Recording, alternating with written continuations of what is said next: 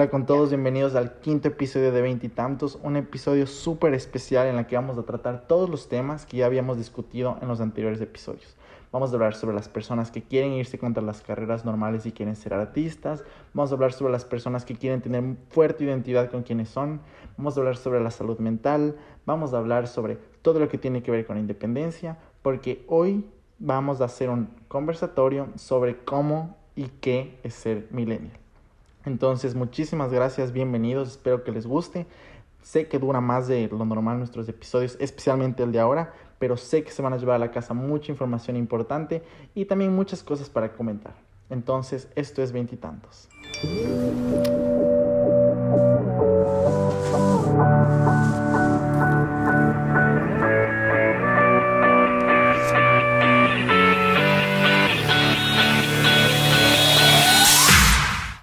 Antes de eh, presentar a los invitados, vamos a dar pequeños datos importantes sobre los millennials.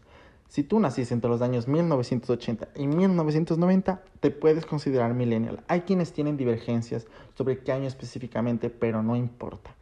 El consenso general es persona que nació entre los 80 y 90 es millennial. ¿Qué exactamente representa el millennial? Hasta el año 2020 somos del 59% de la fuerza laboral para el año 2025, los millennials van a ocupar el 50% de toda la economía, es decir, todo el dinero, la mitad va a ser nuestra. Entonces, he invitado a dos personas millennials. El primero es Rafael Gabela, es abogado, tiene 25 años.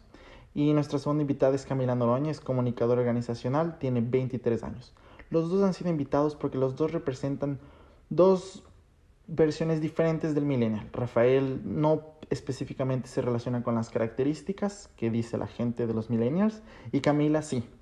Y yo aquí más o menos voy a moderar y ustedes van a poder escuchar sus posicionamientos y decir, ok, sí, yo me considero más de este lado, este lado, en fin. Entonces, para conocerles, voy a hacerles una pregunta a cada uno. Primero a ti, Rafael, bienvenido. Muchísimas gracias por estar aquí. Gracias, Pedro, por la invitación. Un gusto estar acá. Perfecto. Entonces, Rafael, rapidísimo. Cuando alguien te dice, Rafa, tú eres millennial, ¿qué es lo primero que te viene a la mente? Cuando te dicen millennial, Rafael. Complicado eh, ponerse en una sola palabra. Eh, pues bueno, hay varias características que describen a los millennials. Tú ya eh, mencionaste algunas de ellas. Yo creo que en general se puede decir que es una generación altamente tecnológica, pues hemos vivido toda esta, nuestra vida básicamente con esta tecnología eh, creo que tenemos una concepción diferente del éxito tradicional para nosotros los millennials. Creo que la, visión eh, clásica del éxito de conseguir una familia, casarse, tener hijos, eh, básicamente tener una, un salario alto y una casa grande, no necesariamente en la definición de éxito de todos los millennials. Creo que también se nos caracteriza negativamente como ser una generación narcisista, eh, que están constantemente pegadas al celular, tomándose selfies, que voy a saber yo, eh, una generación impaciente y que le cuesta comprometerse y con dificultades, digamos por así decirlo, para relacionarse con, con personas eh, en un plano amoroso. Las relaciones creo que sí han sido algo que eh, han marcado a los, a los millennials. Eso es lo que se me viene a la mente cuando me preguntas qué es ser un millennial, a breves rasgos. Muchas gracias. Ahora tú, Camila Noroña, dinos, cuando te dicen millennial, ¿qué es lo primero que te viene a la mente? Eh, hola con todos. Eh, sí, para mí cuando alguien dice que somos millennials, eh, no sé, tiene como que un estigma súper grande de una persona irresponsable, no comprometida, porque se les ha puesto todo este estigma a los millennials que son egocéntricos, que solo están pensando en el momento, que no están pensando en el futuro, que no están ahorrando, que son la generación que ya alcanzó a los terrenos, cosas así. Pero a la vez también los millennials están más comprometidos con el medio ambiente, eh, están buscando nuevas formas de de llevar una vida más saludable, se preocupan más por su cuerpo y no de una manera egocéntrica, sino también como una manera de llevar una vida saludable. Entonces son dos partes que si es que se las lleva bien, eh, un millennial no tiene que ser por, por qué ser malo. Exacto. Sí, entonces vamos a ahorita tomar varias cosas que ustedes dijeron y vamos a eh, entrar a fondo. Entonces, primero, con el tema de la tecnología, que fue algo que habló bastante Rafael, y después vamos a tomar más el tema de personalidad con este tema de que somos gente irresponsable y, y más. Entonces, primero la tecnología. Eh, somos la generación que vio, que creció con la transición del internet, de los celulares, de la computadora, ahora con los streaming services. ¿Cómo fue el impacto para usted? O sea, cuando dicen que el millennial es una persona que domina la tecnología, es una persona que no puede vivir sin su celular, ¿cómo ustedes lo ven? Yo personalmente soy un poco escéptico en el tema, porque sí, no me imagino mi vida sin mi celular, sin la tecnología, pero por otro lado no creo que es algo que me define. O sea, yo puedo decir que eh, también es por tu estilo de vida. Por ejemplo, yo estoy trabajando en lo que es el manejo de redes sociales. Entonces, eh, mi celular ya es parte de mí. No puedo imaginar una vida sin mi celular, porque yo tengo que estar al pendiente de lo que está pasando, de qué está cambiando y ya es parte de mí. Y en tu vida y si tomas tu vida personal y si tomas tu vida personal quitando tu trabajo también o sea, ya es como que les he hecho un conjunto, como que no hay una división, porque también eh, en mi vida privada también me gusta estar en redes sociales, eh, me gusta estar con mi celular eh, las 24 horas y sí, obviamente siento una ansiedad cuando no tengo el celular. Entonces, sí, ya es parte de mí. Entonces, ¿tú crees que este estigma que dice la gente de que no podemos vivir sin la tecnología es cierto en la mayoría de millennials o no? ¿Tú qué dirías? O sea, puede ser que sí en la mayoría, porque ya somos eh, totalmente eh, seres digitales, pero también hay otras personas que son de nuestra misma edad, pero tienen otra forma de llevar su vida y que no tienen celular. Entonces, como que no hay que generalizar siempre. Ok, perfecto. ¿Y tú, Rafael? Ahora, yo creo que esto no solo aplica a los milenios, o sea, aplica a básicamente ahorita a todo el mundo. O sea, todo el mundo que ya tiene la capacidad para manejar eh, esta tecnología, eso incluye a nuestros padres, es decir, generación X, ya son dependientes de esta tecnología. Y eh, la tecnología que ahorita tenemos es una herramienta maravillosa, porque imagínate, o sea, estamos teniendo esta conversación, tú estás en Brasil, Camila está en otra parte totalmente diferente al Ecuador que yo, y podemos conversar en tiempo real entre nosotros. Entonces, hay un lado muy positivo de esta tecnología, pero al mismo tiempo yo creo que el mundo entero, no solo los millennials, estamos eh, ya totalmente dependientes de ella. Y por mi parte, sí, yo soy dependiente de, la tecnología, eh, principalmente por el tema de que, bueno, ahora el, trabajo, no, no, no, no, tienes posibilidad de, de, ser eficiente en tu trabajo si no estás eh, involucrado al 100% con, con, la tecnología, pero no es algo que, que, me llena, ¿me entiendes? No, no es algo que me satisface, no me hace feliz yo sí desearía que el mundo esté un poquito menos, o sea, más bien que hay un balance bueno entre tecnología y, y, digamos, un desapego a esta, que hay un balance entre, bueno, sí, me conecto a las redes sociales, pero por tiempo limitado, eh, en sí estas no son malas, pero, pero al, al, final yo creo que sí ha causado un montón de efectos negativos en nuestra sociedad. Y a los millennials han sido la generación eh, más perjudicada junto a la generación de los centenarios, ¿no? Eh, entonces, sí, desafortunadamente tengo que comentar que yo creo que sí, tengo hasta un poco de adicción a la tecnología, pero no, no es algo que, que me parece que es positivo, ¿no? Estoy súper de acuerdo con lo que dijo ahorita Rafael en el tema de que nos ha facilitado la vida. Yo como persona que vive fuera de mi país, me, no imagino mi vida de emigrante sin la tecnología. No imagino, literal, no, no sé cómo las personas hacían en los años 60, 70, mis, mis tíos que emigraron, mis abuelos, no, no me imagino. Eh, de ese lado. Y por el segundo, creo que todos ya asistimos a ese documental de Netflix que hablaba sobre las redes sociales que vamos a postear en Instagram, que justamente hablaba de esta dependencia que tú, Rafael, mencionas, que es que hoy en día la gente no imagina, o sea, no puede nada sin tecnología y al fin y al cabo somos más presos de este mundo de la red que del mundo físico. Ahí yo te pregunto a ti, Camila, que dices que realmente en tu caso, los tres podemos hablar de que no podemos vivir sin tecnología. Entonces, esta cosa que dicen de los millennials, en este caso es cierta para los tres. Pero, por ejemplo, tú, Cami, que trabajas con las redes sociales, ¿cómo ves que ha habido este cambio en los millennials como consumidores que atendemos ahora al tema de redes sociales y no al tema físico? ¿Qué piensas al respecto? Porque eh, no es solo nosotros como personas que utilizamos nuestro celular para beneficiarnos, sino la gente que se beneficia de que nosotros usemos celular. ¿Tú qué piensas al respecto?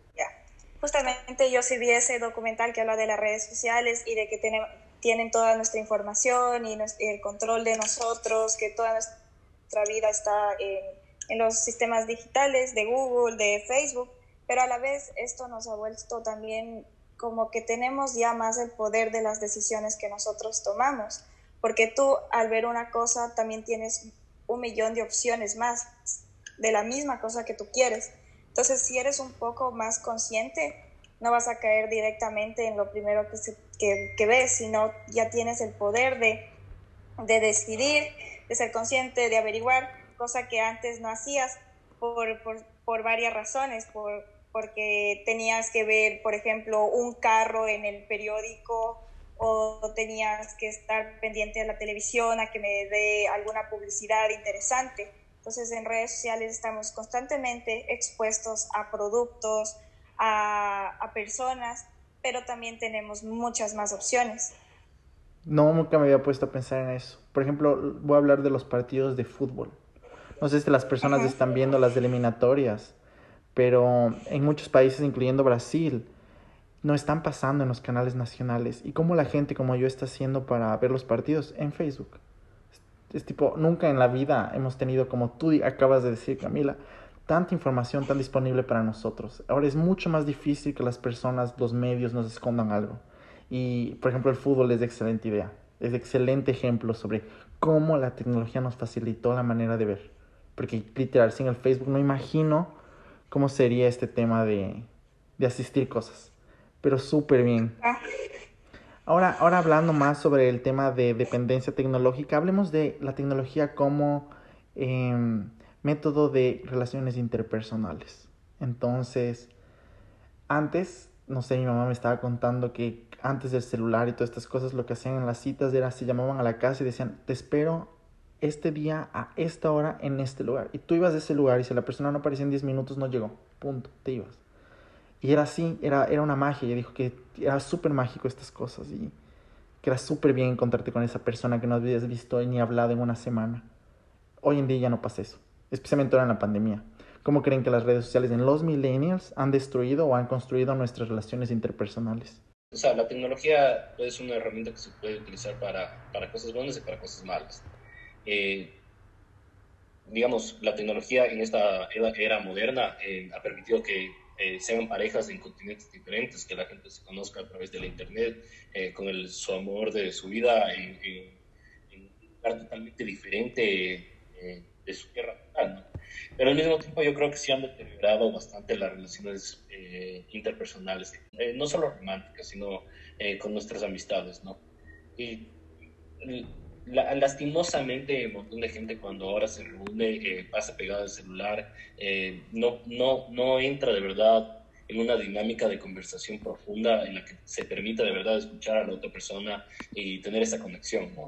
Y, claro, ahora las redes sociales también yo creo que a la final sí, sí creo que han perjudicado en su mayoría la forma en que nosotros nos relacionamos eh, con el sexo opuesto o, bueno, o sea, con una potencial pareja, porque por ejemplo, la típica dinámica que eh, no te contesto los mensajes del WhatsApp porque tengo que hacerme como el difícil o la difícil y, dejarte como en visto. Así por... ¿Tú has hecho eso de, de, no responder a una persona en WhatsApp para hacerte el difícil? Yo sí he hecho. Sí, te voy a ser sincero, y, perdón, que a veces que me estoy eh, capaz metiendo, pero sí, sí lo he hecho, pero no es una dinámica que me guste, más lo hago porque, bueno, como que la, la, la, costumbre social indica que se debe proceder así, porque si no uno pasa de intenso, es que responde inmediatamente, ¿no? Pero otra vez, creo que eso es, es, es, es, algo que ha deteriorado a nuestra sociedad en ese sentido. Eh, no digo que la tecnología en sí es mala para relacionarse con otras personas, pero sí creo que en, en forma general ha causado que sí se haya perjudicado nuestras relaciones interpersonales. ¿Y tú, Camila, qué opinas al respecto? Nada, a ver, que, o sea, lo que yo pienso es que también se han creado estas nuevas dinámicas. Por ejemplo, antes, como tu mamá dijo, en 10 minutos se iban, o sea, ya no va a llegar. Entonces, ahorita la otra dinámica es, tengo que esperar para no ser intenso. Entonces, son dinámicas que por el tiempo, por las situaciones, van, se van creando y se van haciendo parte de nuestra vida. Lo que yo creo que también eh, han cambiado en las relaciones interpersonales es también este hecho de que ahora es todo más físico. Por ejemplo, si tú tienes Tinder, eh, tú no intercambias ninguna información antes, o sea, lo único que te hace conectar es ver la fotografía. Y si te gusta, ahí vas a comenzar recién a hablar con esta persona. Entonces, sí es un poco más físico eh, eh, que sentimental. ¿Tú consideras que eso es bueno? O sea, que eso a la final nos ayuda a, eh, nosotros, o sea, a los millennials. ¿Crees que es, es algo positivo? ¿O consideras que frente a la forma en que se relacionaban las personas antes de esta tecnología, esa era una mejor forma? yo considero que es es parte de los cambios que ha habido eh, en la humanidad. O sea, antes eh, se lanzaban piedras para enamorarse, después ya vino una época donde todo era lindo, donde había serenatas, poemas y cartas, y ahorita estamos en, otra, en otro punto de la vida donde eh, si está bien que conozcas a alguien por el físico y logres entablar una relación, ¿por qué estaría mal si en el fin es el mismo? Pero también yo creo que si solo nos llevamos por el físico, también nos estamos perdiendo de conocer a alguien que pueda tener los mismos intereses, que tenga las mismas metas de vida, pero tú no te diste la oportunidad porque simplemente no te gustó en su foto. O también puede pasar que te enamoras de una foto y cuando ya se conocen ves que no, no es para ti, no, no van en la misma onda. Entonces yo también creo que es parte de, de lo que estamos viviendo actualmente. Por ejemplo, ahorita en la pandemia tú no puedes salir a una discoteca y conocer a alguien o estar en universidad y conocer a alguien. Entonces sí es súper interesante eh, ver esta, esta nueva dinámica de cómo se forman las parejas. Pero ahí viene una cosa. Eh, ¿Tú opinas que hoy en día, con lo que acabas de hablar de las relaciones, ¿Crees que es un proceso natural? O sea, no es ni bueno ni malo. Iba a pasar, sí o sí. Sí, es como que va a pasar sí o, sí o no. Entonces también hay que como que, no digo que adaptarte, o sea, si no es tu estilo, todo bien, pero como que darte una oportunidad a conocer nuevas personas y si como la época no nos, nos obliga, como que esta es una opción para conocer a nuevas personas. Ok mi opinión es diferente. O sea, al final yo creo, ya, ya, lo manifesté, o sea, yo considero que esto generalmente es negativo. Eh, evidentemente sí se pueden sacar resultados positivos de estas nuevas tecnologías que permiten a eh, personas conectarse de una forma diferente, pero en general eh, lo que me preocupa a mí principalmente es que si es que no te adaptas a este estilo nuevo, esta nueva dinámica para relacionarte con, con una potencial pareja a través de las redes sociales, básicamente tus posibilidades de obtener pareja, de conseguir a alguien, de conocer a alguien, son muy limitadas. y claro, o sea, eh, efectivamente hay gente que lo logra. No, no, no, no, no, no es una imposibilidad eh, conocer a alguien de, de, otras formas, pero sí limita bastante. Y esto creo que ha afectado a bastantes personas, porque yo creo que, a ver, desde el punto de vista, por así decirlo, pongámosle psicológico, biológico, no sé cómo llamarlo, pero el ser humano no está adecuado para este tipo de, nuevas relaciones. Toda nuestra existencia siempre ha sido, eh, eh, la, la, dinámica ha sido diferente. O sea, conocemos a una persona y la interacción del día a día, de estar constantemente con esta persona, de conocerle más allá simplemente por un tema físico o de cómo lucen las redes sociales, eso es lo que nosotros estamos programados desde nuestro punto de vista biológico. Ahora, en cambio, tienes una pantalla en la que ves una foto que encima más está editada, ya no es ni siquiera la persona como tal. Y, claro, tienes que interactuar con eso. No lo sé. Yo personalmente, claro, evidentemente hay gente que se ha adaptado y se ha adaptado bastante bien, pero en general yo considero que esto sí eh, no, no es positivo. No es positivo porque no, no, no, genera una, eh, una relación de verdad duradera, o si es que buscas eso, más, más allá de duradera, verdadera entre dos personas. Yo quiero cuestionar eso. Eh, te estás hablando de que si no, no sigues del padrón, ¿no? De los mensajes, de editar tus fotos, de estar todo exponiéndote. ¿Quién crees que es la persona que no se beneficia o que no se adapta? Cuando tú piensas en alguien que no consigue adaptarse a este padrón de mensajes y todo esto, ¿en quién piensas? ¿Quién crees que, se queda fuera del grupo? ¿Te refieres a alguien en específico? no, en general, un padrón, un padrón, porque tipo, 40, 50 años atrás, eh, si no eras de ese hombre que iba atrás de la mujer y que seguía y que perseguía y que hacía y proponía, no estabas fuera, porque no seguías el padrón. Y como igual, igual, la mujer que no era femenina, que no, que no se dejaba proponer y todas estas cosas también salía del padrón. Tú, claro. cuando hablas de la, hoy en día, ¿quiénes salen del padrón? ¿Quiénes no consiguen con este sistema de los mensajitos tener una relación duradera? No creo que haya un tipo específico de persona. Yo simplemente creo que hay, o sea, es, es, gente que necesita como una interacción más real, más directa con, con las personas que puede considerar sus potenciales parejas para eh, entablar eso, pues, ¿no? una atracción. Eh, eso principalmente. No, no, no, se me viene a la mente un tipo específico de persona que, eh, como el que tú describes, ¿no? Y sí, evidentemente cada época tiene como sus estereotipos de cuál es el, digamos, como el ideal del hombre, el ideal de la mujer. Eh, y nosotros tenemos en nuestra época también esos eh, estereotipos. Pero en general sí, respondiendo a tu pregunta, la verdad es que no veo a una persona en específico, sino es simplemente es la persona que desea algo diferente que, el, que eso, ¿no? Que la dinámica que ahorita es la prevalente. Sí, justamente como este tipo de estereotipo, eh, yo estaba leyendo que en este momento las personas que eran súper introvertidas, como ahora están detrás de una pantalla, como que no tienen que salir, están como que soltándose un poco más, como que están dándose esta oportunidad para hablar, conversar porque están, se, se, sienten protegidas. Entonces también veo como que una oportunidad para estas personas que antes eran totalmente introvertidas, que preferían como que estar en su casa, que preferían no salir, entonces ahora todos estamos viviendo la misma realidad y estas personas están como que saliendo también un poco de su, de su zona de, control, de, de confort, pero como que a la vez disfrutando un poco. Yo en cambio ahí considero que más bien no están saliendo de la zona de confort en general las personas con, eh, en esta época. Pues justamente la, a través de, del Internet puedes pretender ser una persona que no eres, eh, puedes, o sea, planificar lo que vas a responder a un mensaje. O sea, no hay, no hay ese riesgo de acercarse a una persona y decirle, oye, me gustas o lo que sea, o tratar de conversar y tratar de entablar una conversación. O sea, que no es, por así decirlo, con un guion, ¿no? Cuando hablas con una persona a través del mensaje de texto, puedes coger, borrar el mensaje, puedes eh, planificar, preguntarle al amigo como si se oye que le digo en este caso.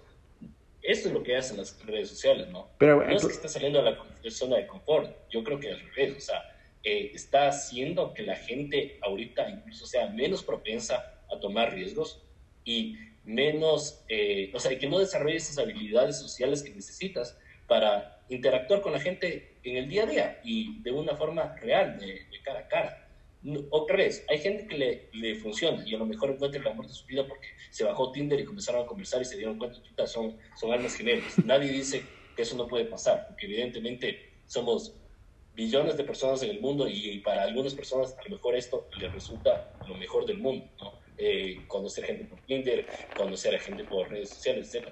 Pero en general yo creo que esto sí no es no es algo positivo. Eh, y perdón por ser tan Sí, y bueno, justo que ahorita pusimos, empezamos a hablar de la tecnología y cómo las personas hacen este script, este guion, cuando se presentan al mundo, cuando tienen relaciones, vamos a hablar sobre otra cosa que dicen de los millennials, que somos extremadamente narcisistas, extremadamente materialistas, que todo es la imagen. Y eso aquí me gustaría yo empezar con mi posicionamiento sobre el tema. Creo que es mil por ciento cierto y creo que está empeorando con las nuevas generaciones. Yo personalmente no soy el tipo de personas que suben stories, que sube Snapchats, que sube estas cosas. Todo lo contrario, me gusta mantener mi vida lo más privada posible y me frustra, y esto va para mi audiencia, me, me, me pone muy mal cuando veo personas que llegan a un concierto de su cantante preferido y se ponen a grabar para postear, para que la gente vea antes de ellos disfrutar el concierto. Me mata cuando las personas viajan y antes de apreciar el viaje antes de apreciar el lugar en donde están, suben historias. Me mata las personas que cuando estás sentado en un restaurante pidiéndote una comida o que es un lugar que querías conocer, tomas una foto y posteas antes de siquiera probar porque tiene que la foto verse bonito. Es decir, esas personas viven antes a la expectativa de las demás antes de a sí mismas. Y eso es algo nuevísimo. Tú no veías eso. Yo cuando era pequeño, creo que nosotros vimos la transición, ¿no? Cuando eras pequeño y viajabas, esto ni te pasaba por la cabeza. Ni te pasaba por la cabeza. Y hoy me doy cuenta que la gente vive por la apariencia de los demás. Y creo que es una destrucción porque estás perdiendo esencia, estás, estás perdiendo materia y está ganando todo el que dirán, todo el que debe ser. Y es un golpe terrible para la humanidad, definitivamente, porque hoy en día la generación, los millennials somos la generación más estudiada de la historia. ¿Cómo es posible que la generación más estudiada de la historia tenga que ser tan insegura para siempre, en todo lugar, tener la aprobación de los demás? Entonces, ese es mi posicionamiento completamente cierto, lo de narcisista y súper preocupante. A ver, lo que yo pienso de esta parte es que sí, estamos pendientes de qué dirán y tenemos muchísimas inseguridades y buscamos la aprobación, y no solo de una persona, buscamos la aprobación de todas las personas del mundo, ajá. que nos puedan ver en nuestras redes sociales. Y si todo, o sea, tú dices como que nos estamos perdiendo de vivir. Exacto. Sí, por un lado sí, es verdad, porque tú dices, bueno, nadie toque la comida hasta que le haga la foto. Ajá. Y la comida no, no es ese propósito de satisfacer visualmente, sino es para eh, satisfacerte eh, por el gusto, más no por un aspecto que ni siquiera te llena a ti, sino estás esperando que alguien diga, ay, esta persona está comiendo esto en tal lugar, que eso es lo más importante. Y hay muchas cosas que la gente se está privando de hacer o de sus gustos esperando el que dirán. Pero también, como tú dijiste, que eh, nos consideran una generación súper narcisista, pero también es lo que yo justo mencionaba al inicio, como que somos una generación que nos estamos preocupando ya de nuestra salud, de consumir productos que, que me hagan bien, que no sean contaminantes, que, que como que nos estamos ya preocupando también por ese punto, entonces también estamos cuidando de nuestro aspecto. Pero ahí viene una cosa. No es solo... Tú sigues, tú, hay un montón de personas, y no, estoy, no estoy generalizando, ¿no? Pero hay un montón de personas que se preocupan sobre ese aspecto, también siguiendo un padrón en las redes sociales, siguiendo un padrón como esta persona está intentando esta dieta, voy a intentar y voy a postear que esta dieta estoy haciendo, que estoy haciendo ejercicios, como que estamos siguiendo pasos. ¿Eso tú no piensas al? Sí, justamente eso es lo que ahora se dice como que nosotros estamos siguiendo a una persona que se conecta totalmente con nosotros. Por ejemplo, es, a yo estoy en un punto de mi vida que quiero cuidarme, todo eso, voy a comenzar a buscar a gente que haga lo mismo y sea un ejemplo para mí. Entonces yo voy a hacer, voy a tratar como que de hacer lo mismo, postear las cosas que estoy, que yo hace, como que no sé, inconscientemente tú dices, ay, como que voy a repostear la dieta de ella y ojalá la vea y como que tú inconscientemente estás diciendo como que quiero tener la atención de esta persona y es algo imposible porque son personas ya inalcanzables o que viven en otro país y que nada que ver con tu realidad. Pero es esto de que como que tú te buscas ejemplos, ejemplos, ejemplos, ejemplos. Entonces, este, este hecho de satisfacer el ego propio y a la vez esperando que que la gente también me, vea que estoy bien, que no tengo problemas. Eso también es algo de esta generación, como que hacerse el que nunca pasa nada, el de que yo no tengo sentimientos, el que yo soy una persona perfecta eh, y dar esta imagen. Sí, efectivamente. O sea, eh, volviendo al tema de la tecnología, que bueno, creo que es un tema bastante recurrente en nosotros, pero las redes sociales promueven ese narcisismo, ¿no? O sea, promueven el hecho de que eh, como esta valoración de que tienes más likes y que tienes más reposteos de, de tu contenido en redes sociales, eh, supuestamente tienes una valoración social más alta. Y concuerdo plenamente o sea, con, con, lo que tú dijiste, Pedro. O sea, a mí también sí, me llega a perturbar en algunos casos de que de verdad veo que la gente está más enfocada en qué es su contenido, eh, digamos, de las redes sociales, cómo puede lucir esto en, en, en, una foto, que vivir de la experiencia. Eh, por ese lado, es, para mí es preocupante. Por si acaso, el narcisismo nunca es, o sea, no es algo exclusivo de los milenios, ¿no? O sea, también tengamos en contexto. Cuando hubo la generación, por así decirlo, X, el, el término yuppie en Estados Unidos surgió a raíz justamente de esos empresarios jóvenes que, que eran altamente narcisistas y materialistas. Yo creo que esto ha, sido un desarrollo constante de, de, cómo ha ido nuestra economía, ¿no? Ahorita la economía, eh, el capitalismo es bastante materialista, bastante consumista. Y creo que esto obviamente nos ha afectado, pero también ha afectado a generaciones pasadas. Ahora, no nos ayuda a tener un, un instrumento que es el teléfono, que nos permite a cada rato estar como constantemente buscando esa aprobación social y, y buscando mostrar, digamos, como qué tan, qué tan bueno, qué tan chévere es una, eh, soy yo, ¿no? Eh, pero a la final sí creo que desde el punto de vista de, digamos, tú mencionaste el tema de las experiencias. Los, los millennials sí es una generación que busca nuevas experiencias, busca nuevos, digamos, no sé, eh, retos. conceptos de, de, sí, retos, más, que retos, nuevas experiencias. Es una generación que frente a otras generaciones pasadas, yo creo que sí tiene un gran deseo de viajar, de conocer el mundo, de, de experimentar más, de salir un poquito más de lo convencional. Entonces, desde ese punto de vista, yo creo que es, es no sé si llamarlo un narcisismo, pero esa, es, esa como preocupación de, de no querer necesariamente entrar dentro de, no sé, de un esquema, sino tratar de explorar es, es, algo positivo. O sea, no, no todas las características de los millennials son negativas para nada. Y yo creo que ese, ese tema puede, puede ser visto como algo positivo de nuestra generación. Exacto. Y bien que topas este tema porque iba a entrar y hacerles esa misma pregunta. Una de las cosas que más describen a esta generación es nuestro deseo de ser diferentes, nuestra, nuestro deseo de destacar. A pesar de ser gente que sigue el padrón y sigue las normas, Siempre queremos sobresalir o queremos hacer cosas diferentes. Sé que somos una generación con muchas redundancias, pero es una cosa que lo que tú acabas de decir. No sé si es por la globalización o ese tema, pero ustedes personalmente sienten en comparación con sus padres, sus abuelos, tienen sueños mucho más ambiciosos, tienen ideas súper diferentes del molde familiar. ¿Qué opinan? O sea, ¿cómo es, esta característica millennial se ve en sus vidas? O sea, en mi caso, por ejemplo, es como que no tengo miedo de hacer muchas cosas que probablemente mis papás, mi mamá o mi papá tenían miedo de hacerlo. Y es porque tenemos atrás un círculo de resguardo que también te están apoyando totalmente en lo que estás haciendo. Y no tengo, en este punto de mi vida, no tengo a alguien a quien mantener, no tengo que estar preocupada de un arriendo. Y es algo también que te, te da la oportunidad de como que pensar más allá y arriesgarte. Y si es que llegas a fracasar, no sería un golpe tan fuerte como que eh, yo, si hago algo malo, voy a, voy a causar un efecto en mis hijos o en alguien que yo estuviera a cargo. Entonces eso también nos da la libertad de poder hacer muchas cosas que antes nuestros padres no pensaban hacerlo, o si pensaban, eh, se guardaban por el miedo. No sé si me, me hice entender. Sí, hiciste entender. ¿Tú, Rafa? Sí, yo creo que es, como tú mencionaste, es un tema de la globalización, ¿no? O sea, a la final también estamos expuestos a nuevas, o sea, oportunidades que generaciones pasadas nunca tuvieron. Por ejemplo, en la época de nuestros padres, eh, realizaron un intercambio estudiantil a una universidad en Europa, en Estados Unidos, en Asia, era algo inimaginable. O sea, ¿cuánto?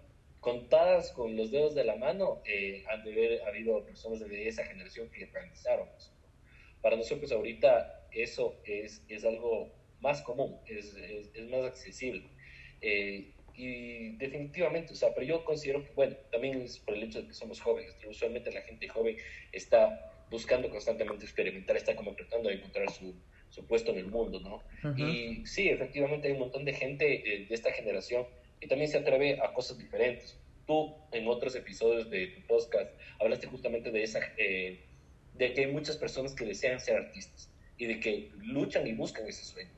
En la época de nuestros padres a nadie se le hubiera ocurrido jamás ser, eh, o sea, no sé, bueno, diseñador gráfico creo que no existía en esa época como carrera, pero todas esas carreras artísticas o no, no, necesariamente convencionales, no ser el abogado, el médico, el contador, eran, eran inviables. Y ahorita sí hay esa posibilidad. Pese a que el Ecuador y Latinoamérica capaz no son las, el, mejor, el mejor ejemplo de esto, pero hay un montón de gente que ahorita dice, ¿sabes qué? De, de carrera quiero ser youtuber y no necesariamente eso es malo, el contenido de, de YouTube puede ser excelente y puedes ayudar a un montón de gente. O, ¿sabes qué? Voy a hacer como Luisito Comunica, o sea, voy a viajar por el mundo y, documentar todo esto. O sea, a mí me parece que de este lado es, eh, es bastante positivo y definitivamente yo creo que se, se le tiene que atribuir esto a la globalización.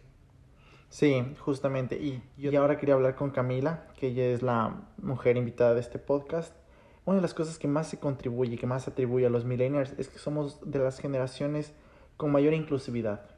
Y tú acabas de decir una cosa que hallo muy interesante, que es eh, que tú has hecho cosas que seguramente tu mamá no, no pudiera haber hecho. Eh, tú sientes que el movimiento feminista y tú sientes como mujer tienes muchas más libertades hoy en día como millennial que tu mamá o tu abuela generaciones pasadas. Eh, sí, totalmente. Hay muchísimas más oportunidades que, que las que tenían antes. Por ejemplo, en mi caso, yo tengo 23 años y mi última idea que se me puede cruzar por la cabeza es que ya debería estar busca, ya debería tener un novio y estaría eh, lista como que para casarme, tener un hijo, saber cocinar, saber hacer los quehaceres de la casa y cosas así. Que antes el medio te obligaba a pensar en eso, de que en una cierta edad como que ya eres la solterona y, y lo siento, tu vida está arruinada. Entonces ahora lo que las mujeres pensamos es como que, ok, acabé la universidad, quiero trabajar, eh, conseguir un súper buen puesto, después eh, voy a continuar mis estudios, una maestría, un doctorado y crecer y crecer y crecer y como que ponernos también como que en el mismo punto que los hombres han alcanzado profesionalmente y, y, tener las mismas oportunidades que han tenido históricamente. Entonces sí es totalmente ya es otra generación en la cual ya se puede decir que estamos, ya estamos en las mismas condiciones, eh, ya se ha liberado muchos de estos estigmas. Entonces sí, totalmente ya son tiempos diferentes donde la, la mujer eh, tiene muchísimas oportunidades y, y, su objetivo es crecer antes de eh, pero también puede haber mujeres que tengan su prioridad hacer una familia, pero ya no es la regla. Entonces, tú, entonces haciéndote una pregunta clara que vi el otro día en un podcast que decía, si tú como mujer tuvieras la elección de vivir en cualquier época de la historia, ¿escogerías de esta época, la de millennials? Sí, totalmente, sí. Perfecto. Y sí, justo hablabas de una cosa que me encantó y que justo iba a topar, que era que seguimos nosotros con los planes de vida, eso no ha cambiado en la humanidad. Todos creo que en algún momento queremos hacer esto, esto, esto, casarnos, tener hijos y de ahí la casa y el carro. Creo que en general la humanidad no ha salido mucho de este tema de los planos, pero ahora está mucho más tarde. Entonces, literal, antes, como Rafael dijo, somos gente joven, queremos encontrar nuestro lado en el mundo. Generaciones pasadas no tenían esa oportunidad porque su adultez empezaba inmediatamente cuando acababan el colegio tres, cuatro años después. Entonces creo que somos la primera generación que disfruta sus 20 en general, que disfruta crecer, que disfruta tener su trabajo, no tiene que independizarse tan rápido, no tiene que casarse, tener hijos tan rápido. Y es una cosa que a mí personalmente me gusta mucho. Yo en ese sentido, o sea, sí, evidentemente estoy de acuerdo, o sea, eh, es positivo que ahora exista, digamos, como mayor amplitud para diferentes tipos de planes de vida, ¿no? Que si es que ya no quieres casarte necesariamente, eh, no es que está ya mal visto y puedes tener una vida totalmente llena sin, sin hacerlo, pero también ponte a pensar, la razón por la que podían casarse tan jóvenes y mantener una familia era porque financieramente lo podían hacer. Ahorita mucha gente, o sea, dice, no quiero tener hijos porque no sé qué mundo van a ver, o sea, eh, cómo va a estar el mundo cuando ellos, o sea, no, no somos muy optimistas sobre cómo va a estar la situación del planeta cuando vengan nuestros hijos, O no quiero tener hijos porque no tengo el dinero para mantener una familia. O no quiero casarme porque tampoco no, o sea, no, no quiero establecerme con alguien eh, económicamente porque no es seguro, ¿no? Entonces, por un lado, sí, evidentemente existe esa libertad, pero también por el otro lado, sí, justamente lo que comentabas, o sea, como que la vida adulta comienza más tarde para nosotros, es también un poco un problema por el hecho de que no tenemos los recursos para comenzar esa vida adulta, ¿no? Entonces, eh, creo que es ahí igual una espada de doble filo. Pero yo, pero yo ponte, te puedo hablar de mí, desde mi caso, yo ya me independicé de mis papás, yo ya vivo con mi novia, todo bien, yo, yo soy súper grato y es algo que me relaciono súper bien con Camila, que es que los estigmas sociales se han disminuido un montón, yo que vengo de una familia súper conservadora, vivir fuera de matrimonio es algo impensable para generaciones pasadas. Y ahora con los millennials, con la televisión, con las series, con todo lo que nos exponemos, se ha normalizado. Entonces todo bien. Pero yo sí opino que es más difícil y vamos a hablar sobre eso, sobre los problemas que enfrentan los millennials en el 2020. Pero yo sí opino que ahora tenemos más posibilidades Tipo, antes la gente se casaba con la gente del mismo barrio, como que tu círculo para conocer personas era súper pequeño, ahora con las redes sociales, con los intercambios, con todo eso se expande. Entonces las personas dicen, no, no me quiero casar ahorita porque todavía me falta conocer el mundo, todavía me falta conocer personas, todavía quiero, quiero hacer mi máster, que antes era imposible hacer. Eh, la Camila igual, antes a la mujer ya a los 23 se le molestaba, como que ya por favor ya busca marido, que si no, no sirves, literal. Mujer que no se casaba no era nada bien visto, sin importar si trabajabas bien, si tenías tu independencia, eso no importaba. Hoy en día ya no. Entonces, yo creo que esa, eh, cómo hemos logrado romper los estigmas y la normalización ha permitido que las personas se sientan y digan, no, yo no quiero seguir ese padrón, quiero hacer algo diferente. Porque yo, en mi opinión, eh, yo conozco un montón de personas, y vamos a ver sobre ese tema, que no se han independizado, no necesariamente porque no tengan el dinero o la oportunidad, sino simplemente porque no quieren. Porque ahora el millennial tiene muchas más opciones. El espectro se agigantó. Sí, totalmente. Por ejemplo, yo me gradué, va a ser un año que me gradué. Eh, en febrero eh, fue la ceremonia de graduación, tuve mi título y en marzo comenzó la pandemia. Y fue un momento súper difícil como que para buscar empleo y todo, que eh, no está, o sea, no era acorde de todo lo que yo estudié, lo que me iban a retribuir. Entonces tuve la oportunidad como que de mis papás me apoyaron, me dijeron, no te preocupes, aquí no necesitas nada, no necesitamos nada de ti, tranquila y todo. Y pero una como persona también busca como que superarse cada día más. Entonces dije como que voy a ver qué hago y conseguí como que mis clientes en el manejo de esto de las redes sociales y yo puedo como que si yo quisiera en este momento yo puedo independizarme podría como que mantenerme, vivir sola, pero no lo hago porque no, no tengo como que una excusa para hacerlo, porque una, estoy en el teletrabajo. Dos, en mi casa tengo todo lo, todas las comodidades, tengo una muy buena relación con mis padres, entonces yo no veo como que una, un apuro para la independencia. Ok, ¿y tú, Rafa? Yo, eh, súper entendido algunos, algunos temas, o sea, evidentemente con eh, algunas cosas que tú dijiste anteriormente, eh, estoy de acuerdo. Sí creo que ahorita ya no hay, no hay, no hay estigmas, eh, estigmas como había antes y que, digamos, como tienes un poco más de libertad de cómo manejar tu vida. Pero yo considero que el no querer independizarse, en muchos casos, sí lo vería como algo problemático de nuestra generación. Porque también no independizarse es estar en un estado de comodidad, ¿no? O sea, que tu papá o tu mamá eh, te provean de todo. Eh, en mi caso, yo no me puedo independizar ahorita porque no, no tengo la, la suficiencia económica para realizarlo. O sea, afortunadamente es porque eh, he invertido en mi maestría. Entonces, básicamente, porque me estoy costando mi propia maestría es que no tengo dinero suficiente para, para independizarme. Pero de, de, de, no ser así el caso, yo sí estaría buscando justamente eso. creo que es una buena forma de salir de tu zona de confort, de crecer como ser humano y sí, estoy cómodo aquí en mi casa, pero yo creo que esa es la realidad de la mayoría de gente, ¿no? Sí. Pero yo, yo, yo considero que sí, o sea, la, la final es, eh, la mayoría de gente creo que no es, eh, no es que no quiere independizarse, sino que no, es, no puede por el tema económico. Y es un poquito preocupante si es que, para, desde mi punto de vista, que alguien que pueda hacerlo no lo haga.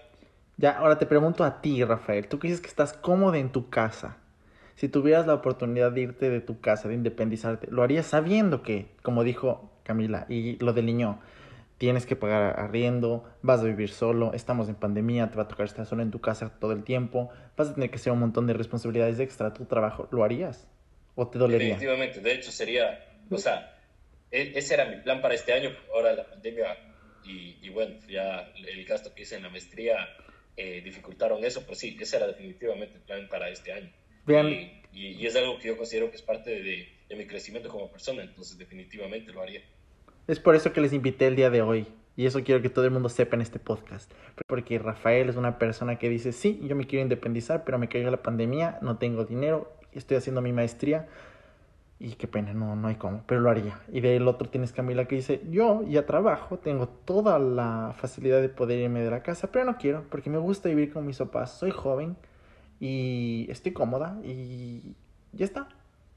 tienes los dos polos, ¿no?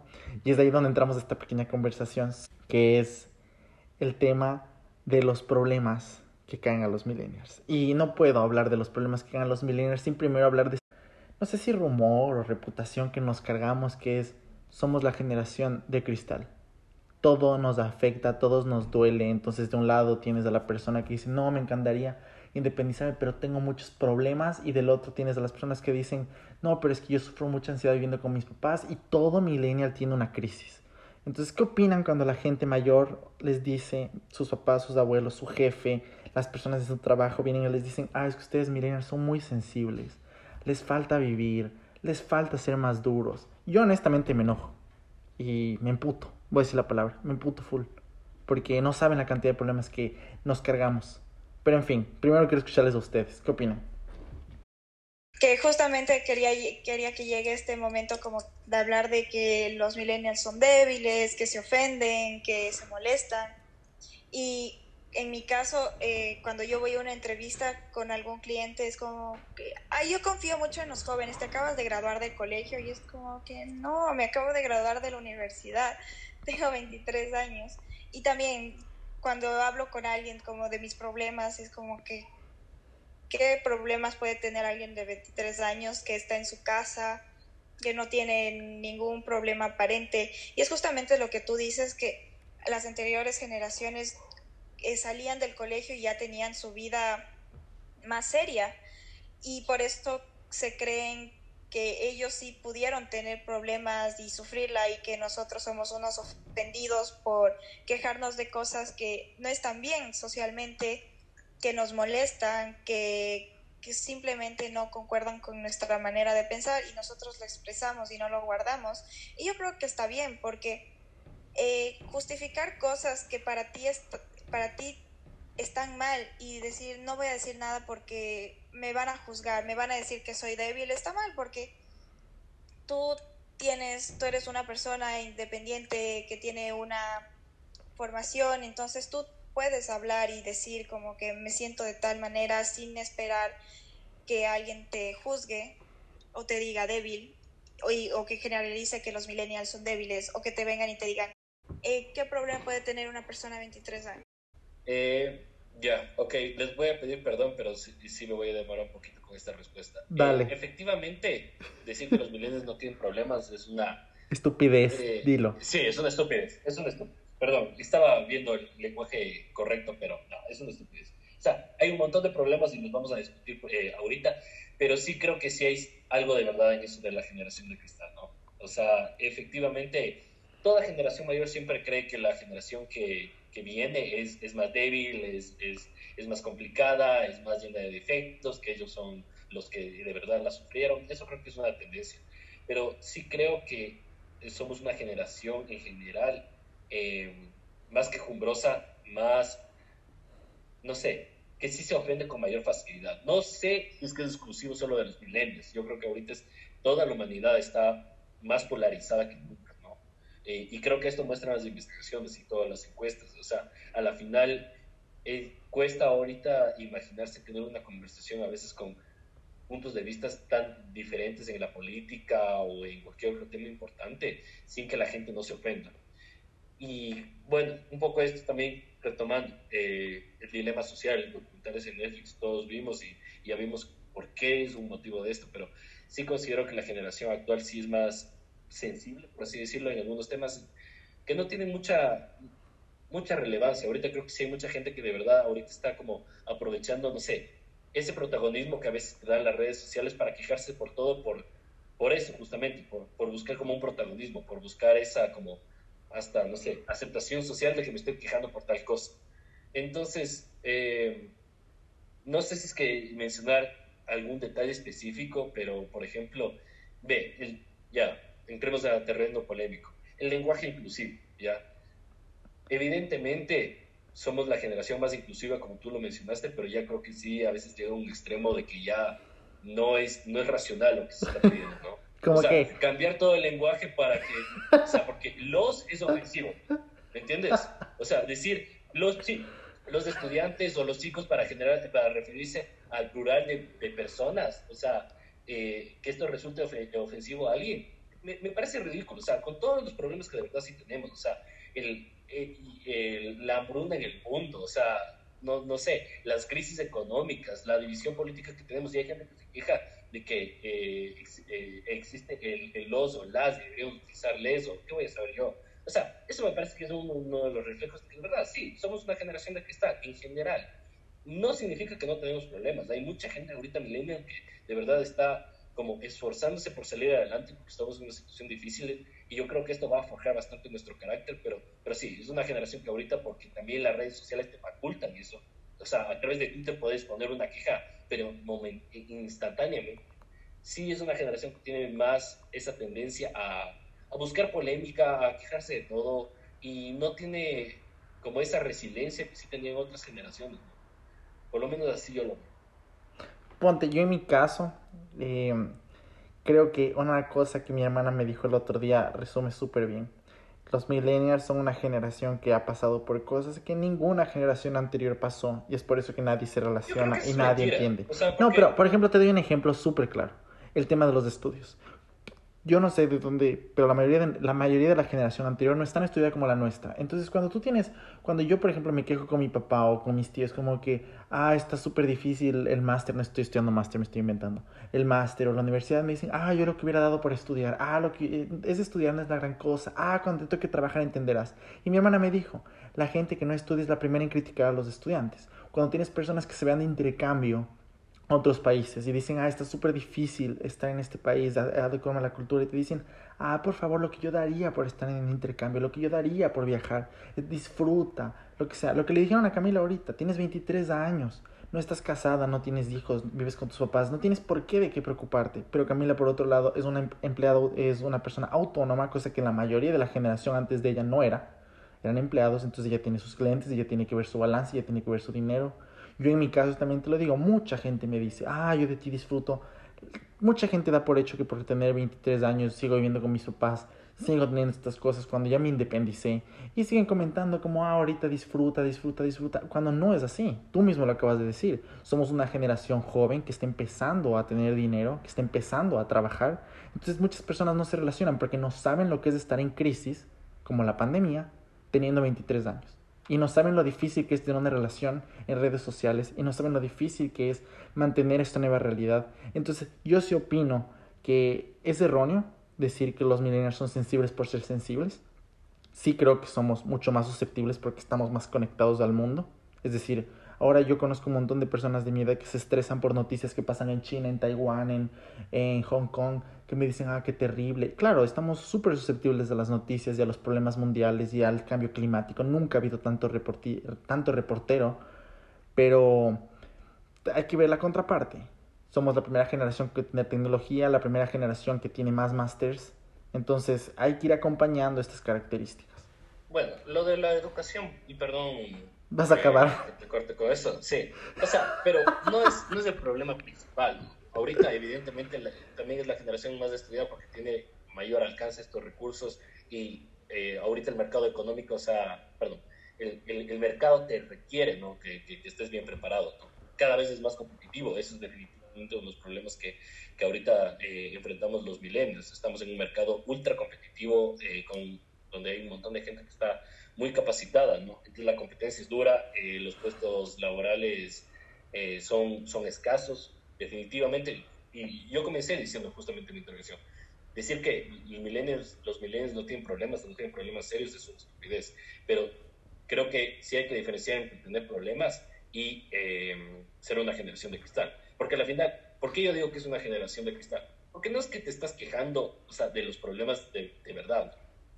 ¿Qué son problemas de verdad para ti?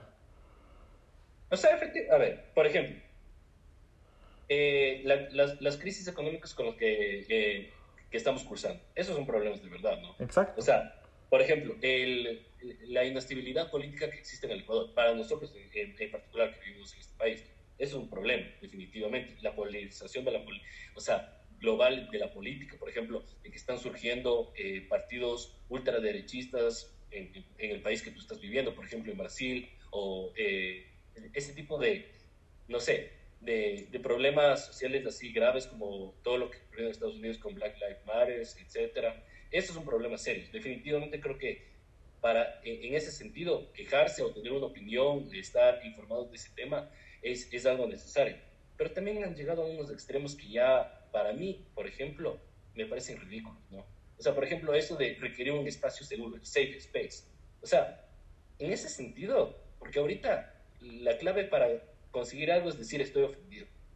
Evidentemente es, de, o sea, no, no, se puede generalizar a todo. Evidentemente hay, existe aún, eh, como es, problemas serios de que la gente millennial está bastante preocupada, está preocupada del medio ambiente, etc.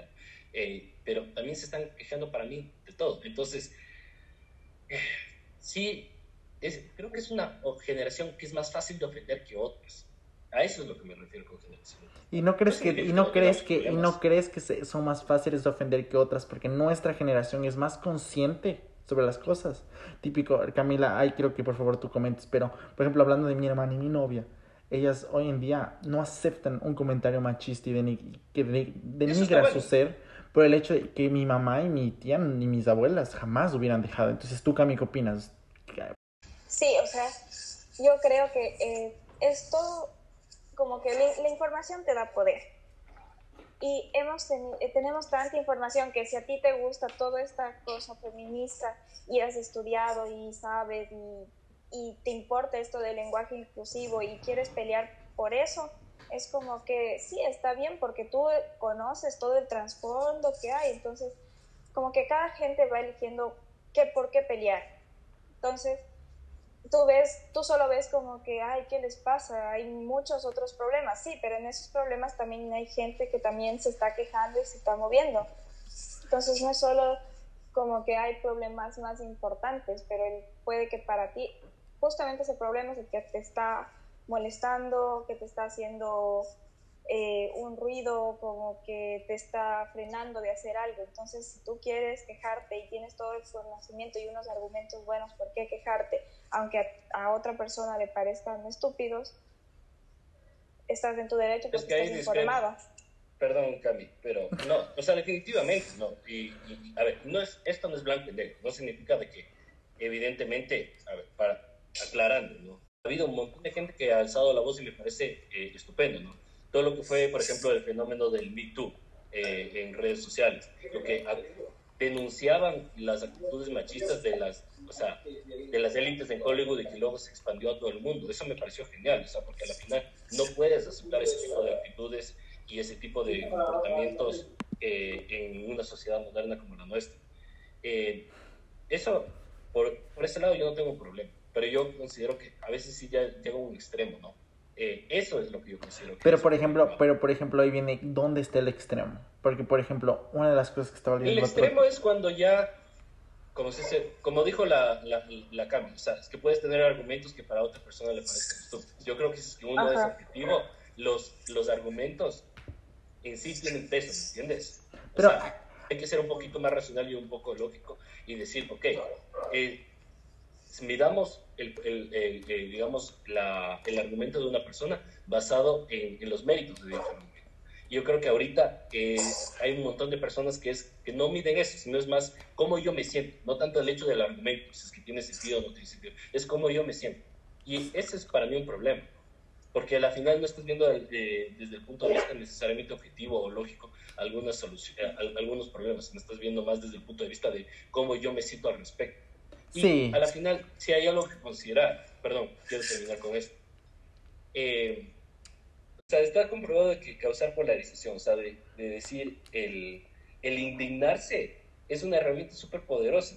O sea, entonces, en las redes sociales todo este movimiento de, que ah, estoy indignado, estoy, estoy quejándome, tiene mucha más influencia que decir, ¿sabes qué? Miramos de este, este problema de forma objetiva, estoy de acuerdo contigo en ciertos argumentos, estoy en desacuerdo con, contigo en otros argumentos, ¿cómo podemos llegar a un consenso? Sí, pero, pero ahí yo, por ejemplo, ahí yo, por ejemplo, decir, ah, no estás de acuerdo conmigo, me siento ofendido, está, tú eres enemigo de la, de la gente que piense como yo. No estás buscando la verdad, no estás buscando, eh, ¿sabes qué? Encontremos una solución a esto, creo que puede ser esto racional, sino estás diciendo, esto es lo que yo quiero y si es que no te gusta, me quejo. Pero bueno, ahí yo voy a entrar con mi ejemplo de vida, que es la derecha, la ultraderecha conservadora, que la mayoría, gran parte de la población ultraderechista en un país tan polarizado como Brasil es la gente vieja. Perdón por decir viejo, pues la gente mayor de 50, 60 años. Lo que tú acabas de decir no es descriptivo solo de los millennials. Eso de yo me siento ofendido, entonces no te voy a escuchar. Que tú dices que los millennials son súper así, y sí, es cierto. La polarización va de lado y lado. Pero por otro lado también tienes el conservadurismo ex ultraderechista de las personas de mayor edad. Por ejemplo, te voy a hablar aquí en Brasil. Hay personas que creen que el mundo y gente adulta, y mayor de 50, 60 años, que creen que el cambio climático es zona de discusión. Que cuando llega una persona joven a decirle, mire, está pasando esto en el clima, por el amor de Dios, apaga la luz, por el amor de Dios, baja, deja de comer tanta carne, porque como la Cami dijo, son personas con más educación y con más información. Y la gente conservadora le dice, no, porque no me gusta, no estoy de acuerdo, no, no creo que es así. Entonces, la polarización de la que tú, Rafael, me estás hablando, no solo viene alimentada de los millennials, viene también alimentado especialmente de una ultraderecha conservadora. Yo principalmente una de las cosas que más respeto de mi generación es lo que dijo Camila. Somos, una, somos personas jóvenes que no tenemos miedo a imponernos a las personas adultas, a las personas con más experiencia, porque sabemos que tenemos razón en ciertas cosas. Entonces, una de las razones por las que el mundo anda tan polarizado es porque nos hemos encontrado con un segmento del mundo que no piensa ceder un solo paso a esa conversación de la que tú me estás hablando. De la no, no voy a dejar de decir eh, esas frases racistas, porque no, no, no estoy de acuerdo. No me molesta, me incomoda y punto. No voy a hablar contigo. Yo he hecho así, he hecho 40, 50 años, no lo voy a hacer. Entonces los millennials nos estamos enfrentando a una población que no piensa ceder un paso a nuestra manera de ver las cosas. Entonces yo también, el tema de, del lenguaje inclusivo a mí también me molesta un poco, pero de ahí repito una cosa que me dijo mi novia el otro día. Cuando las feministas están incomodando a los hombres es porque el trabajo está funcionando. Cuando la persona que es a favor del cambio climático está molestando a las personas que son en contra del cambio climático, está funcionando. Cuando las personas que son en contra de la xenofobia, en contra del racismo, están molestando a los racistas y a los xenofóbicos, está funcionando el trabajo. Y me encanta eso, porque significa, tienes razón. O sea, si tú quieres cambiar el modus operandi del mundo, y es algo que describe a los millennials, vas a encontrar resistencia. Y esa resistencia, yo estoy también en contra de la polarización, pero esa resistencia significa que el trabajo está funcionando. Sí, totalmente. Yo creo que antes todos buscaban ser políticamente correctos, como que encajar en una sociedad donde eh, todos tienen que pensar lo mismo, decir lo mismo y así todos se van a llevar bien y todo va a funcionar, pero se dieron cuenta que las cosas no son así, que tienes una voz que puedes quejarte y, la mejor forma, y también eh, la tecnología ha ayudado un montón porque tú puedes quejarte en Twitter y puedes tener muchos reposteos de personas que piensan igual que tú y tu voz ya comienza a sonar y así se van creando todos estos movimientos que que ahora vemos que cada día siguen saliendo nuevos y nuevos y nuevos porque la gente ya no quiere ser políticamente correcta, sino quiere ser escuchada. Y ya no le importa el que dirán, qué, qué pensará de mí mi vecino, qué pensarán mis amigos, qué pensarán mis papás. Entonces ya es, es una liberación como de la opinión. Perdón, ahí yo considero que es al revés. Más bien el término políticamente correcto surgió a raíz de esta generación. O sea, a ver, no, yo estoy de acuerdo contigo, Pedro, o sea, la polarización y el, digamos, el rechazo a un diálogo constructivo, a un debate que esté centrado más en hechos y en hechos, eh, no sé, objetivos que en, eh, digamos, en la propia opinión de cada persona, no es algo que es único de esta generación, yo creo que también es algo que evidentemente la gente mayor eh, ha sido víctima, ¿no? es, es, lastimosamente algo que creo que ha afectado a todas las generaciones actuales. O sea, que estamos viviendo este 2020. Pero el término, justamente lo de políticamente correcto, corresponde a esta generación, porque incluso ahora hay el miedo a la persecución por redes sociales. Por ejemplo, yo puedo apoyar en 95% al, por poner porcentajes, ¿no? Al, al, movimiento feminista o LGTBI, pero el momento que estoy en desacuerdo en un aspecto, automáticamente alguien puede ser tildado de machista, xenófobo, eh, no sé, homofóbico, etc. Entonces, creo que ese sí hay, ese, hay ese problema, ¿no? De que no, no nos estamos permitiendo en, en, estar en desacuerdo y en discutir de una forma sana y constructiva. Y a eso me refería con generación de cristal, porque hay gente que ahorita considera que para ganar un argumento tiene que ofenderse. No, no es el hecho, ¿sabes qué? Mira, por último, podemos tener ideas totalmente diferentes. Tú podrás ser de derecha, yo de izquierda, eh, no sé, tú podrás ser conservador, yo más liberal, etcétera pero podemos estar de acuerdo en, ciertas cosas y llegar a un consenso, o por lo menos, ¿sabes qué? Respetarnos y tratar de buscar cuál es la mejor solución. Yo creo que eso sí se ha perdido actualmente. Eh, evidentemente no es que no haya, sí hay gente que busca esto, definitivamente, pero yo creo que la, mayor, está la, generalidad, la mayoría de, las personas, no exclusivamente millennials, sí han caído lastimosamente en, en esta mala dinámica. Yo no sé exactamente si considerarnos cristal con respecto a las demás generaciones, pero si nos dicen cristal por el hecho de que nos ofendemos por cosas que las generaciones pasadas tenían que ofender si no lo hicieron, sí, completamente. Si ser cristal es de eso, completamente de acuerdo. Y opino, también voy más hacia donde dijo Rafael y Camilo uniendo los dos hilos. Somos una generación más informada, entonces es mucho más fácil estar desacuerdo con, la, con lo que nos creo Que no sé, el, hecho de decir que somos una generación más informada, yo creo que hay bastante desinformación ahorita, en realidad. Sí, pero... Justamente por esta polarización no es que puedes obtener, la verdad, una visión muy objetiva o, por así decirlo, que pondere dos puntos de un, eh, de, digamos, de un argumento, de algún tema importante de una forma, por así decirlo, imparcial, ¿no? Sí, eh, pero sabes que estaba viendo... estaba viendo esta información que también salió en The Economist y en Vice, que decía que la mayoría de las personas que se ven afectadas por la desinformación no son los millennials, son la generación antes de nosotros, nuestros papás. Como ellos son más torpes con el tema de redes sociales, ellos se creen la primera noticia. Ellos no verifican si es www y la cuenta, no verifican la piratería. Es como nosotros somos la, de toda la desinformación que existe el día de hoy, los millennials somos de la generación menos desinformada porque antes de eso tienes dos antes, nuestros papás, nuestros abuelos, que no tienen tanto manejo sobre las redes, entonces son mucho más fáciles de ser engañados. Si no, pregúntate, tú, Rafael y tú, Camila, cuando ustedes ven una noticia, es mucho más probable que ustedes vean el source, que ustedes vean quién escribió, que ustedes medio, medio verifiquen con otra cuenta antes que sus papás o antes que sus abuelos. Pues nosotros somos mucho más cuestionados a, a cuestionar, valga la redundancia, y viceversa mi hermana menor y todas las personas que pertenecen a los Zen, todo lo contrario. Ellos escuchan al bloguero y se creen de una. Entonces, dicen que los millennials estamos resistiendo esta desinformación. Es por eso que nosotros nos aliamos no tanto a las polarizaciones. Tú escuchas hoy a un millennial, lo más certero que vas a encontrar es que seamos personas extremadamente desilusionadas. Digamos, ¿por quién vas a votar? No sé, todos son un asco. Mientras que tú vas a la gente mayor, yo voy a votar por él porque él es perfecto. Y tú vas a la persona menor y dices, no, yo voy a votar por esta persona que el bloguero, mi, mi influencer me dijo que vote. Entonces es eso. Ahí vamos a la siguiente parte. No sé si ustedes quieren agregar algo más. Yo creo que pasemos de, tema para que haya más variedad, ¿no? ¿Y tú, Camila? Eh, no, sí, siguiente. Entonces, vamos a la siguiente parte. Ahora que hemos hablado sobre problemas de, sobre la generación de cristal, vamos a hablar sobre los problemas que agobian nuestra generación. Cinco cosas que encontré en varios artículos eh, que estudian a nuestra generación.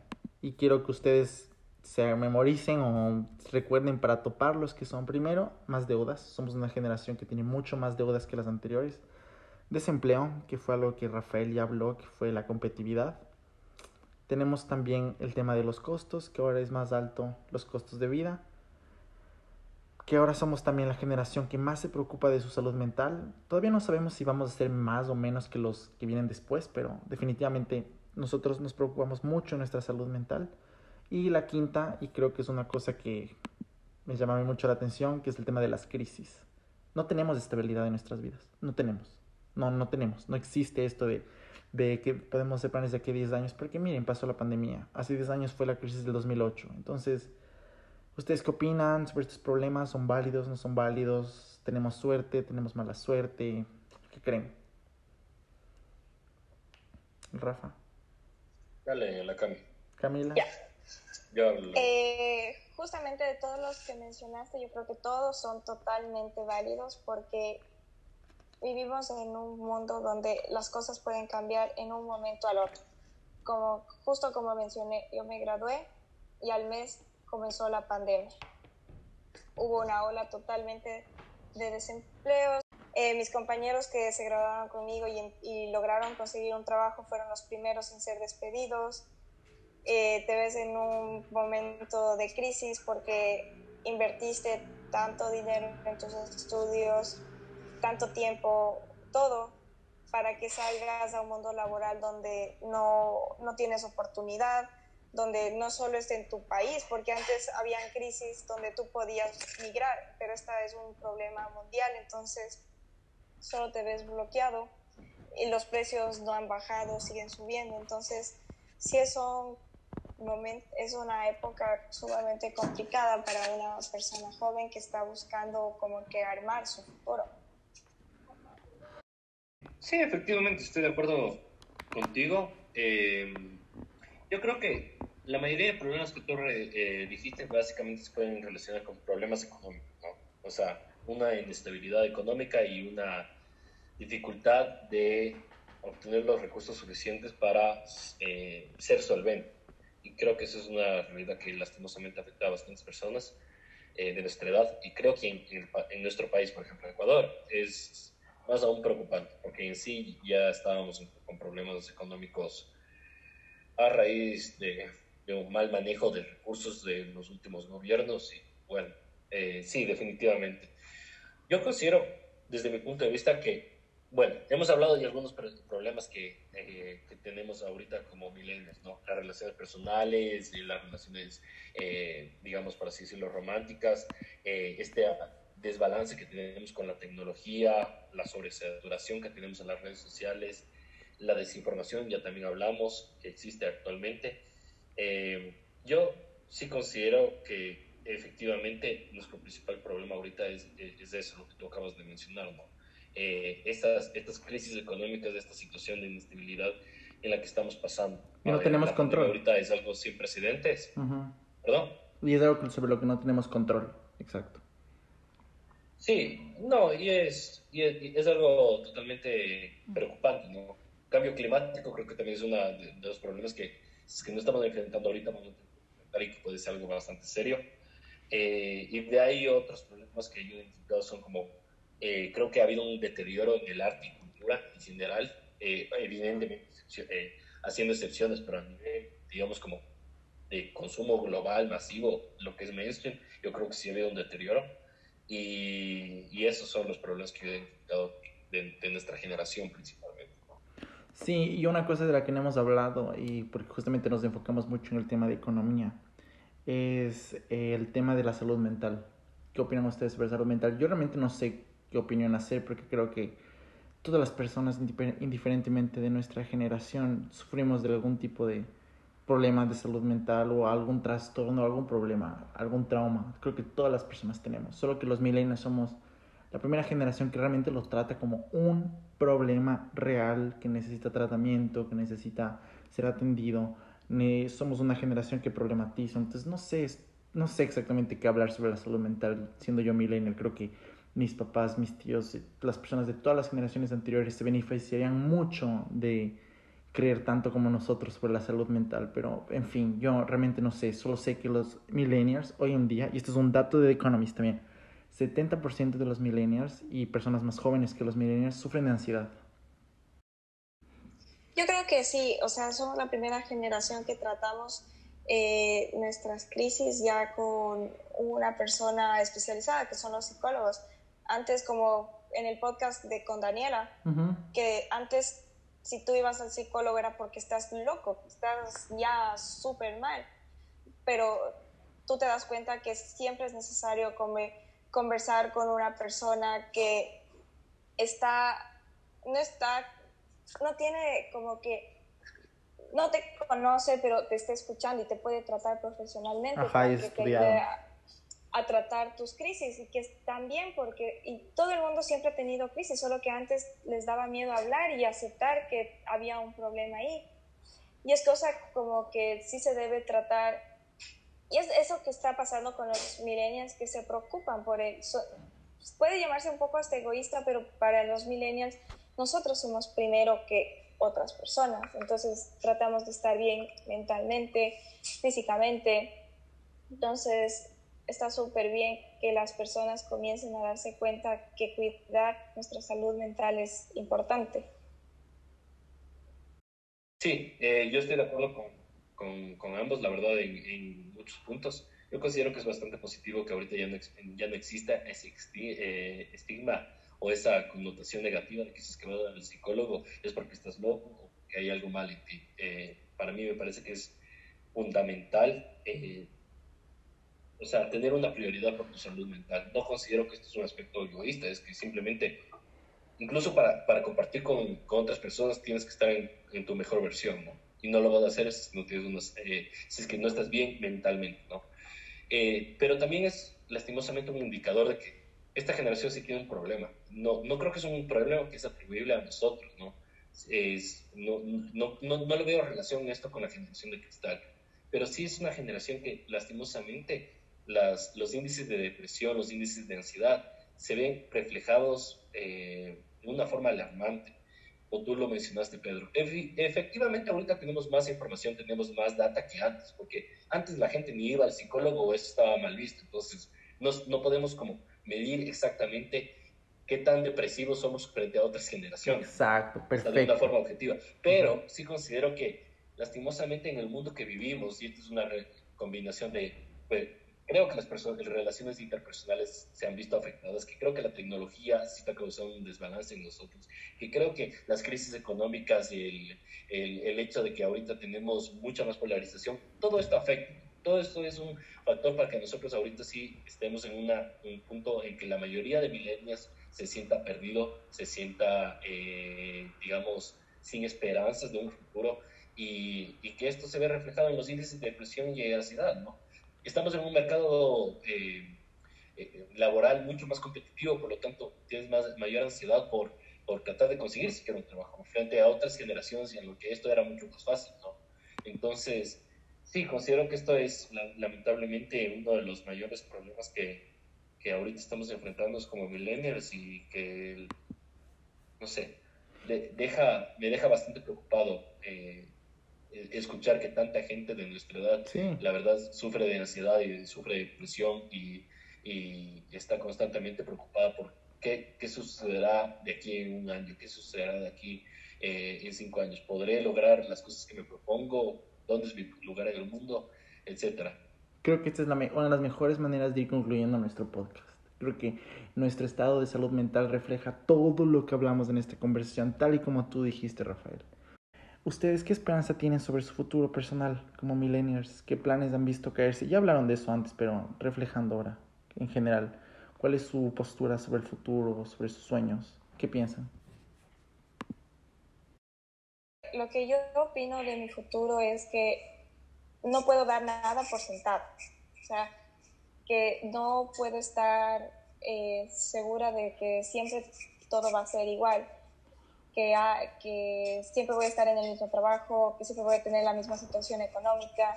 Entonces es un miedo constante de qué va a pasar, cuál es la próxima pandemia, la próxima crisis, y eso te causa ansiedad porque no estás seguro del todo totalmente. En mi caso soy una persona que no está bajo una relación de dependencia.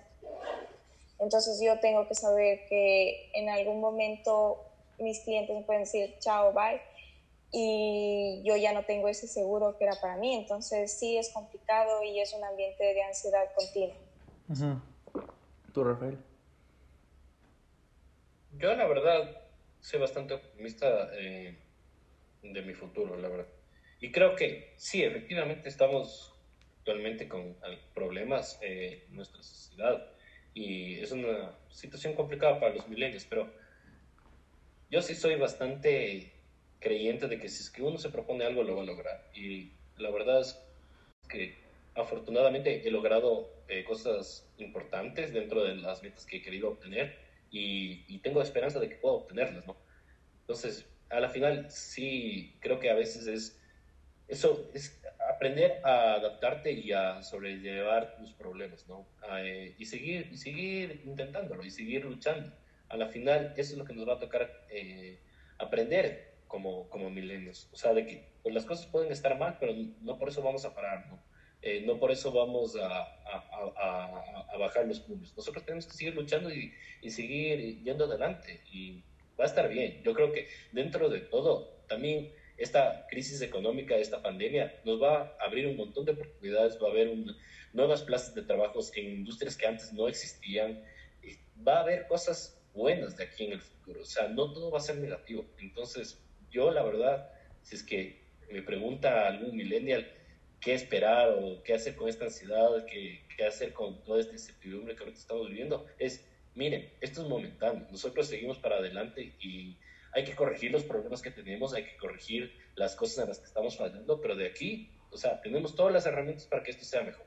Vean, señores, eso fue un ejemplo perfecto de un típico millennial. Rafael nos pasó hablando de todos los problemas que tiene eh, nuestra generación, todos los dramas que vivimos, todos los desacuerdos que tuvo conmigo y con Camila y al final acabó con este mensaje positivo diciendo hay que, ser, hay que seguir andando. Y Camila también, no puedes dar nada por sentado, tienes que solo seguir y puede pasar mañana la peor catástrofe del mundo, tienes que estar listo. Y es así la mentalidad de un millennial. Pero es que hay tanto emprendimiento, hay tanto empleado sin, sin contrato de dependencia, tienes tantas personas intentando hacer lo imposible, lo diferente, porque nosotros somos una generación que se adapta. Y bueno, hemos llegado a nuestra famosa conclusión, hemos hablado de un montón de temas. Estoy bastante feliz, creo que ha sido un episodio bastante concreto, con mucha discusión. Entonces, a ti Rafael, a ti Camila, quiero que me digan qué se llevan de esta conversación. Bueno, eh, muchas eh, gracias por la invitación, Pedro. Fue la verdad bastante divertido participar en, en, esta, en este conversatorio contigo y con Camila. Eh, yo me llevo de que efectivamente, o sea, somos una generación que está ahorita afrontando algunos problemas sin precedentes, pero tenemos, creo que, las herramientas para seguir adelante. Creo que como lo dije anteriormente, o sea, tenemos que corregir algunas fallas, tenemos que eh, enfrentar algunos problemas, pero podemos hacerlo y, y, tengo fe en nosotros. Y, y básicamente, la verdad, eh, gracias por la invitación, fue bastante entretenida y les agradezco la oportunidad. Te toca, Camila. ¿Qué opinas? ¿Qué te llevas? Eh, bueno, primero yo también quiero agradecerte por la invitación a este espacio. Y lo que me llevo es que siempre va a haber miles de opiniones diferentes a la tuya y que cada opinión te hace crecer como persona. También considero que los millennials no somos personas débiles, estamos muy bien preparados profesionalmente, nos estamos preocupando por, por eh, llevar un estilo de vida saludable, ser amigables con el medio ambiente. Entonces no nos pueden considerar por todo lo malo, por ser de cristal. Entonces yo considero que sí, no es el mejor momento, pero en algún momento va a pasar, todo en la vida pasa. Entonces, sí, hay esperanza, estamos preparados, tenemos todas las herramientas y creo que todo se va a solucionar y nosotros seremos parte de ese cambio. Yo también me llevo ese mensaje. Muchas cosas están pasando pero somos una generación extremadamente fuerte. Hemos cambiado al mundo. Nunca has tenido tantos políticos mujeres, nunca en tu vida has tenido tantas personas representando minorías en los congresos, en el cine, en la televisión. Nunca, nunca en la vida has tenido tanta expectativa de vida. Eh, nunca has tenido una generación tan, tan consciente sobre el medio ambiente. Entonces somos diferentes y tenemos que estar orgullosos sobre el tema. Entonces, muchísimas gracias Rafael, muchísimas gracias Camila por la oportunidad. Creo que fue un excelente espacio. Eh, por favor, escuchen este episodio, escuchen todos los anteriores que todo se correlaciona. Y toda la información va a estar saliendo en Instagram. Vamos a salir cada semana con un nuevo episodio. Escúchennos, hacemos esto para ustedes, por ustedes. Y esto es veintitantos. Gracias. Gracias muchachos. Hasta la próxima.